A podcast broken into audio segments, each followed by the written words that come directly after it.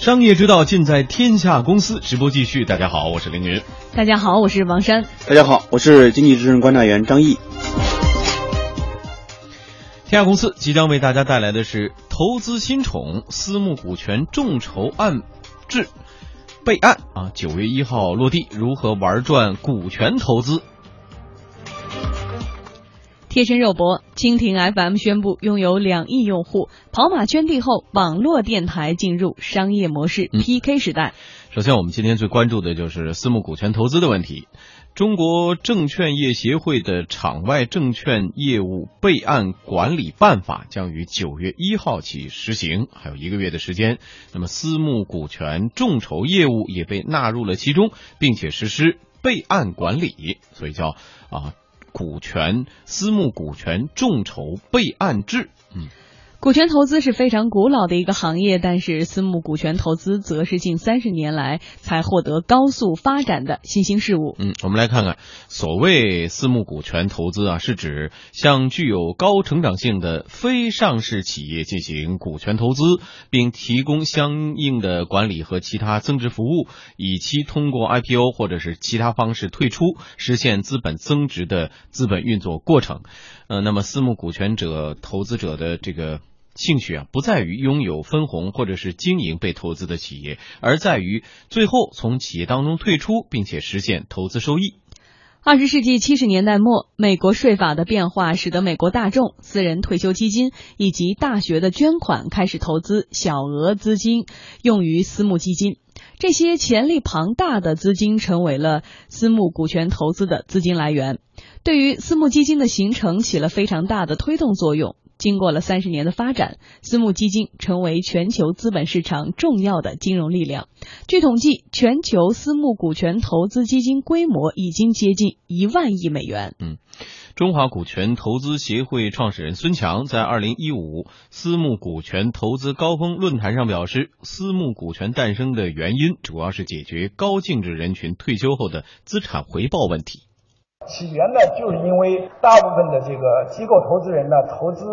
固定资产，他的资产配置上没有私募股权。当时呢，他们不知道为什么睡不着觉，后来才知道，如果不投资这个呃私募股权，也就包括 VCPE，他们的回报不够。当要给养老的那些人退休以后，要给他们回报的时候呢，发现他们的回报太低了。私募股权的回报大概高于。正常的股市的回报百分之十到十五左右，就出现了这种需求。一方面满足了企业的融资需求，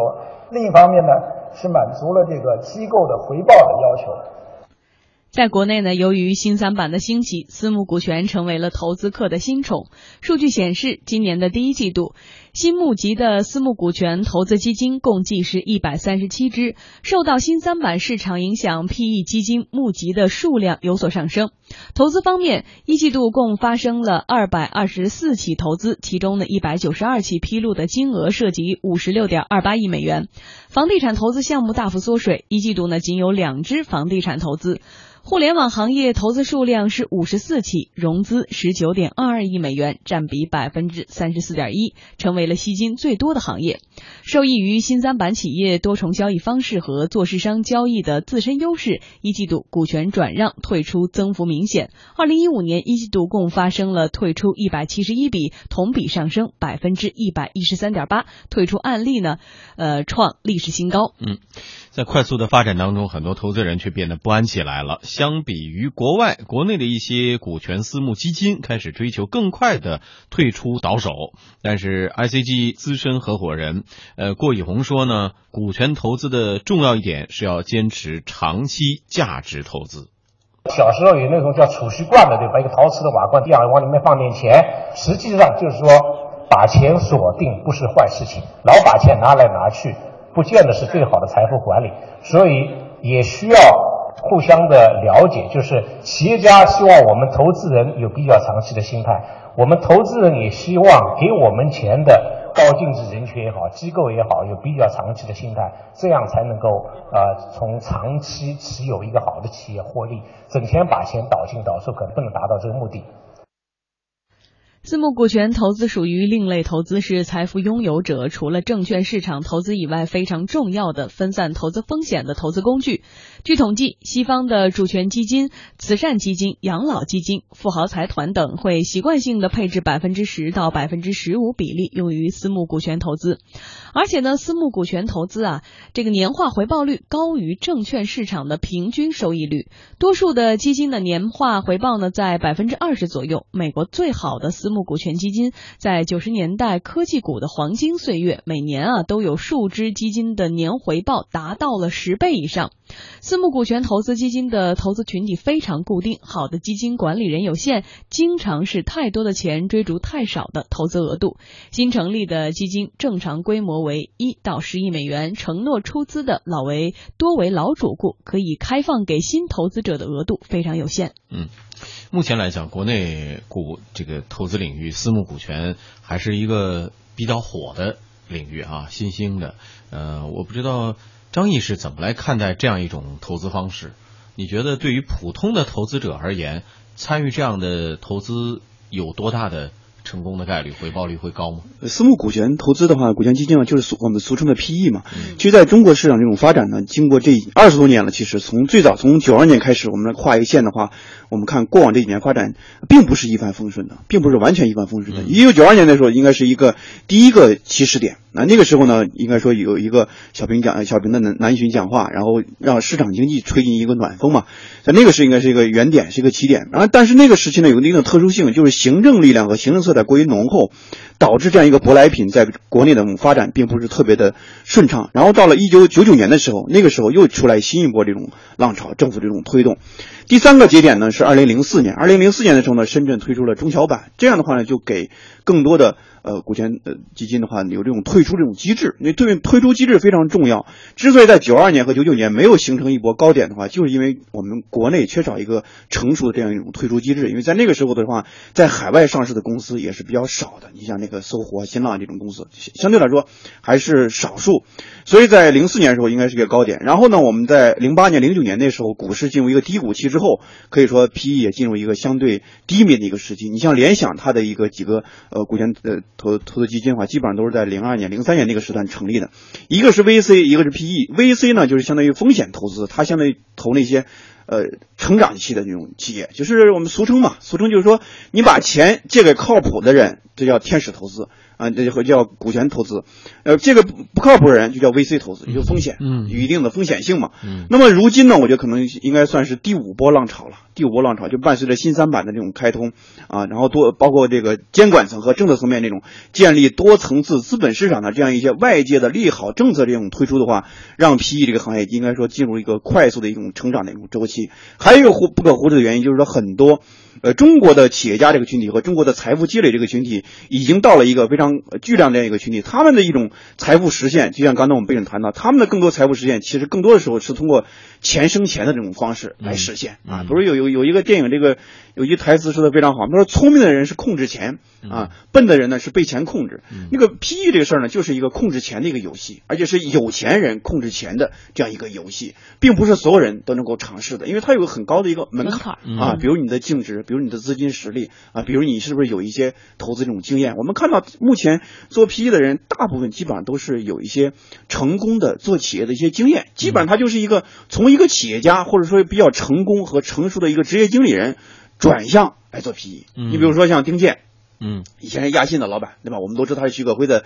老公，其实他也是一个非常成功的一个企业家啊。后来呢，把亚信卖掉，亚信是中国第一个在海外上市的一个互联网公司啊，非常早。那么后来的话，他就做金沙江，也是做 PE 的，专专门做这样一个投资。还有包凡，呃，这个华兴资本的这个 CEO 也是非常知名的一个投资人了。当年的时候是亚信的一个 CFO 啊，是亚信那个高级的一个职业经理人。所以说，我们看就是做 PE 的，基本上都是一些。海归群体，或者是本土的企业家成长的一种群体，还有的就是一些呃做实业做烦了啊，这个这个想想通过钱生钱的方式来实现一种投资回报的。嗯，你比如说当年那个海信那个富二代李海仓的公子，当时也是想做 PE 的投资，最后的时候呢，这个实业做没了，海海鑫那个企业最后倒闭了，但自己他做的投资呢，据说还做成了几票，但是最后结果不知道怎么样，反正就现在已经是消泯江湖了。我们看 PE 这个它的构成里面大概就这么几个类别，就第一是海归群体啊回来的，还有就是成功的企业家呃转型的，第三个就是这个一些做实业的一些实业企业家转型转过来的。嗯，总体而言，刚才你看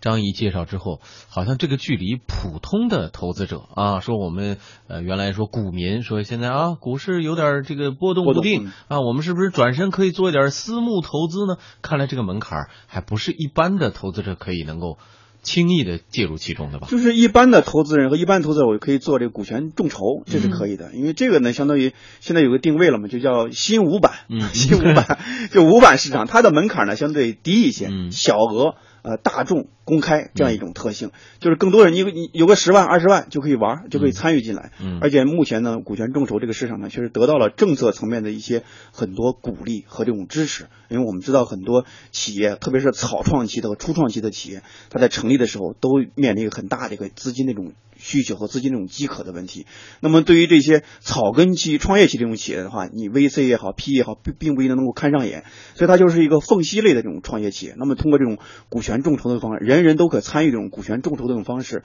来实现一种。呃，通过这种众筹的方式来实现一种资金的一种输血，让创业这个事儿能够不再是一个梦想，而成为一个落地的一种实践和落地的一种现实。嗯，股权众筹更适合于普通那种投资人。嗯，其实这个 PE 和 VC 都是专业人做的专业的一些事儿。嗯，刚才也介绍了哈，呃，国外的发展情况呢相对来说成熟一些，而且呢，呃，在这个年景好的时候，私募股权投资的这个回报率也相对比较高一些，对吧？但是实际上，当为什么要说提倡说专业的人士来做，确实也蕴含很多风险在其中。不是说你投了就一定会成功。我们刚才也说了，有一些可能不成功的情况之下，也可能，呃，即使是专业人士，也有可能马失前蹄。对，而且就是 PE 这个行业里面，这我之前讲的，这几年确实不是一帆风顺，而可可以说是一路坎坷。嗯，你像零零四年、零八年、零九年那个时候是 PE 的一个低谷期，那个时候，第一没有退出机制，第二的话没有合适的企业可以去选择，第三的话没有一个成熟和成型的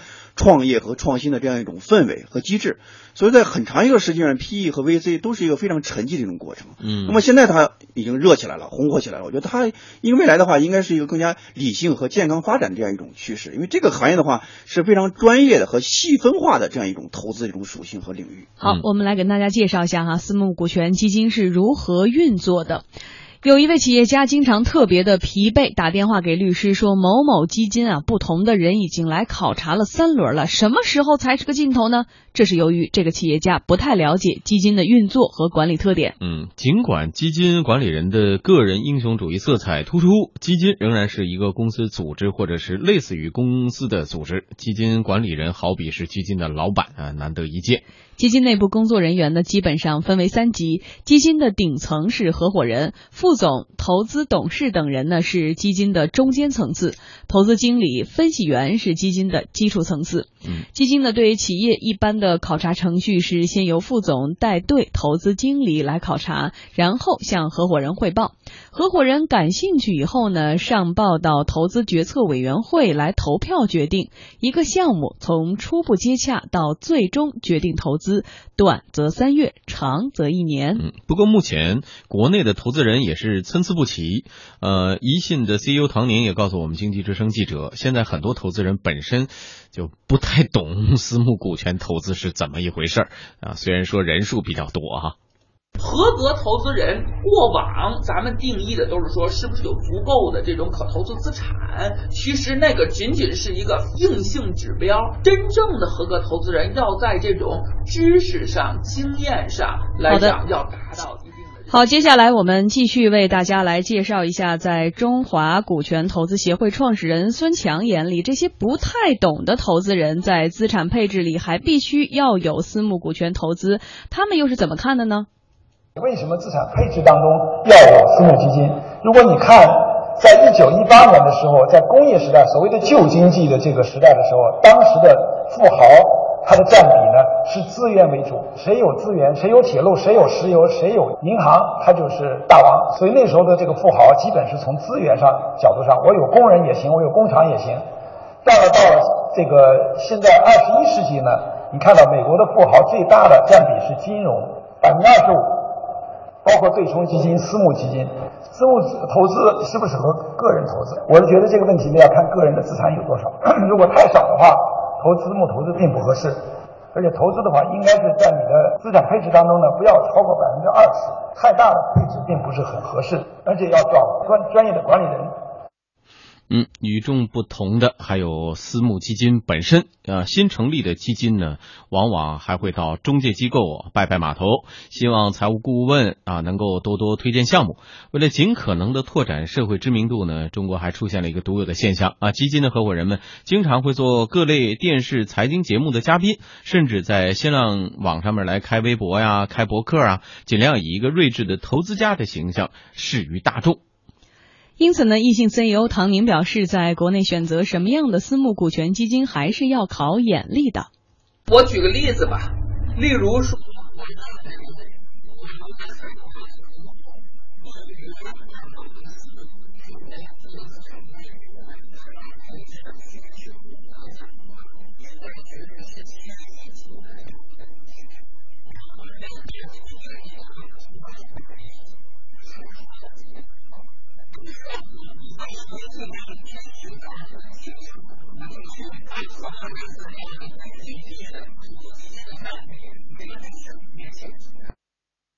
嗯，好，我们再回到这个话题哈。呃，可能刚才听了这一段介绍之后，大家会觉得说，专业的人做专业的投资，这也是我们一直在呼吁的。听起来私募股权投资越来越靠谱了。毕竟有三呃层级别的专业人士跑到真正的这些，不论是新三板还是众筹需要投资初创公司去实地的考察，然后一波一波人来上报，决定要不要投这个公司。我们老百姓去投，其实根本看不到实在。我们又说，比如我们说中国的资本市场经常是信息不对。称或者说不透明，所以看起来越来越靠谱了。如果老百姓想投又有门槛的话，那我们几个人组个团儿投。呃，有没有这个可能？第一，你得有一定的资金实力，没个没个几千万的话，你玩不了这个事儿。第二的话，你就得有一定的经验，这种经验就是说你一定是在企业这个呃江湖里面摸爬滚打过的，要么你就职业经理人，要么你就当自己当过老板，自己操办过几个亿这种生意。第三个呢，就是你真正得看出来，呃，得识人啊，得识人，因为投资的话就投投资就投人嘛，投人就是选人嘛，人是第一位的，事为先，人为重，人的因素非常重要。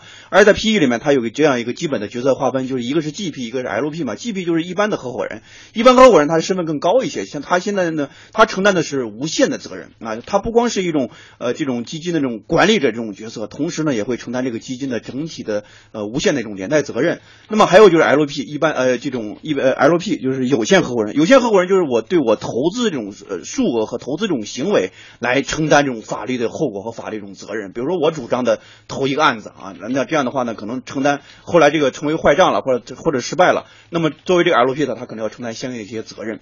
真正的做好一个投资人的话，第一是有钱，第二是有闲，第三是任性啊。所谓任性，就是说你得看好一些别人不看好的行业和别人不看好的一种企业，你愿意去投，这种非常的有特殊性。有的企业，呃，他这种 PE 投资的话，因为他投的基本上都是成熟型的企业。成熟型的不像 VC 都是成投的这种成长型的企业，那么成熟型的企业这种选择的话，其实也是非常挑剔的，因为越是成熟型的企业，它蕴含的，它一方面有量的一种财务报表，但同时可能也有很多隐藏和隐蔽的这种潜在这种风险。那么如果说不是这种老狐狸级这种投资人的话，你一定不会看到这些潜在这种风险，你不一定看得到。所以说的话，就是对于你的风险的识别能力和风险的把控能力，其实要求特别高的。据我所知，很多你像联想投资啊，像弘毅投资啊，他们那种审核机制非常非常的严格，一审、二审、三审、初审，最后的话可能还会有一个终审的一个委员会这种形式来进行一个集体决策、集体投票这种评估，然后还有这种尽职调查，甚至是呃竞品的这种财务数据这种调查，非常非常的详尽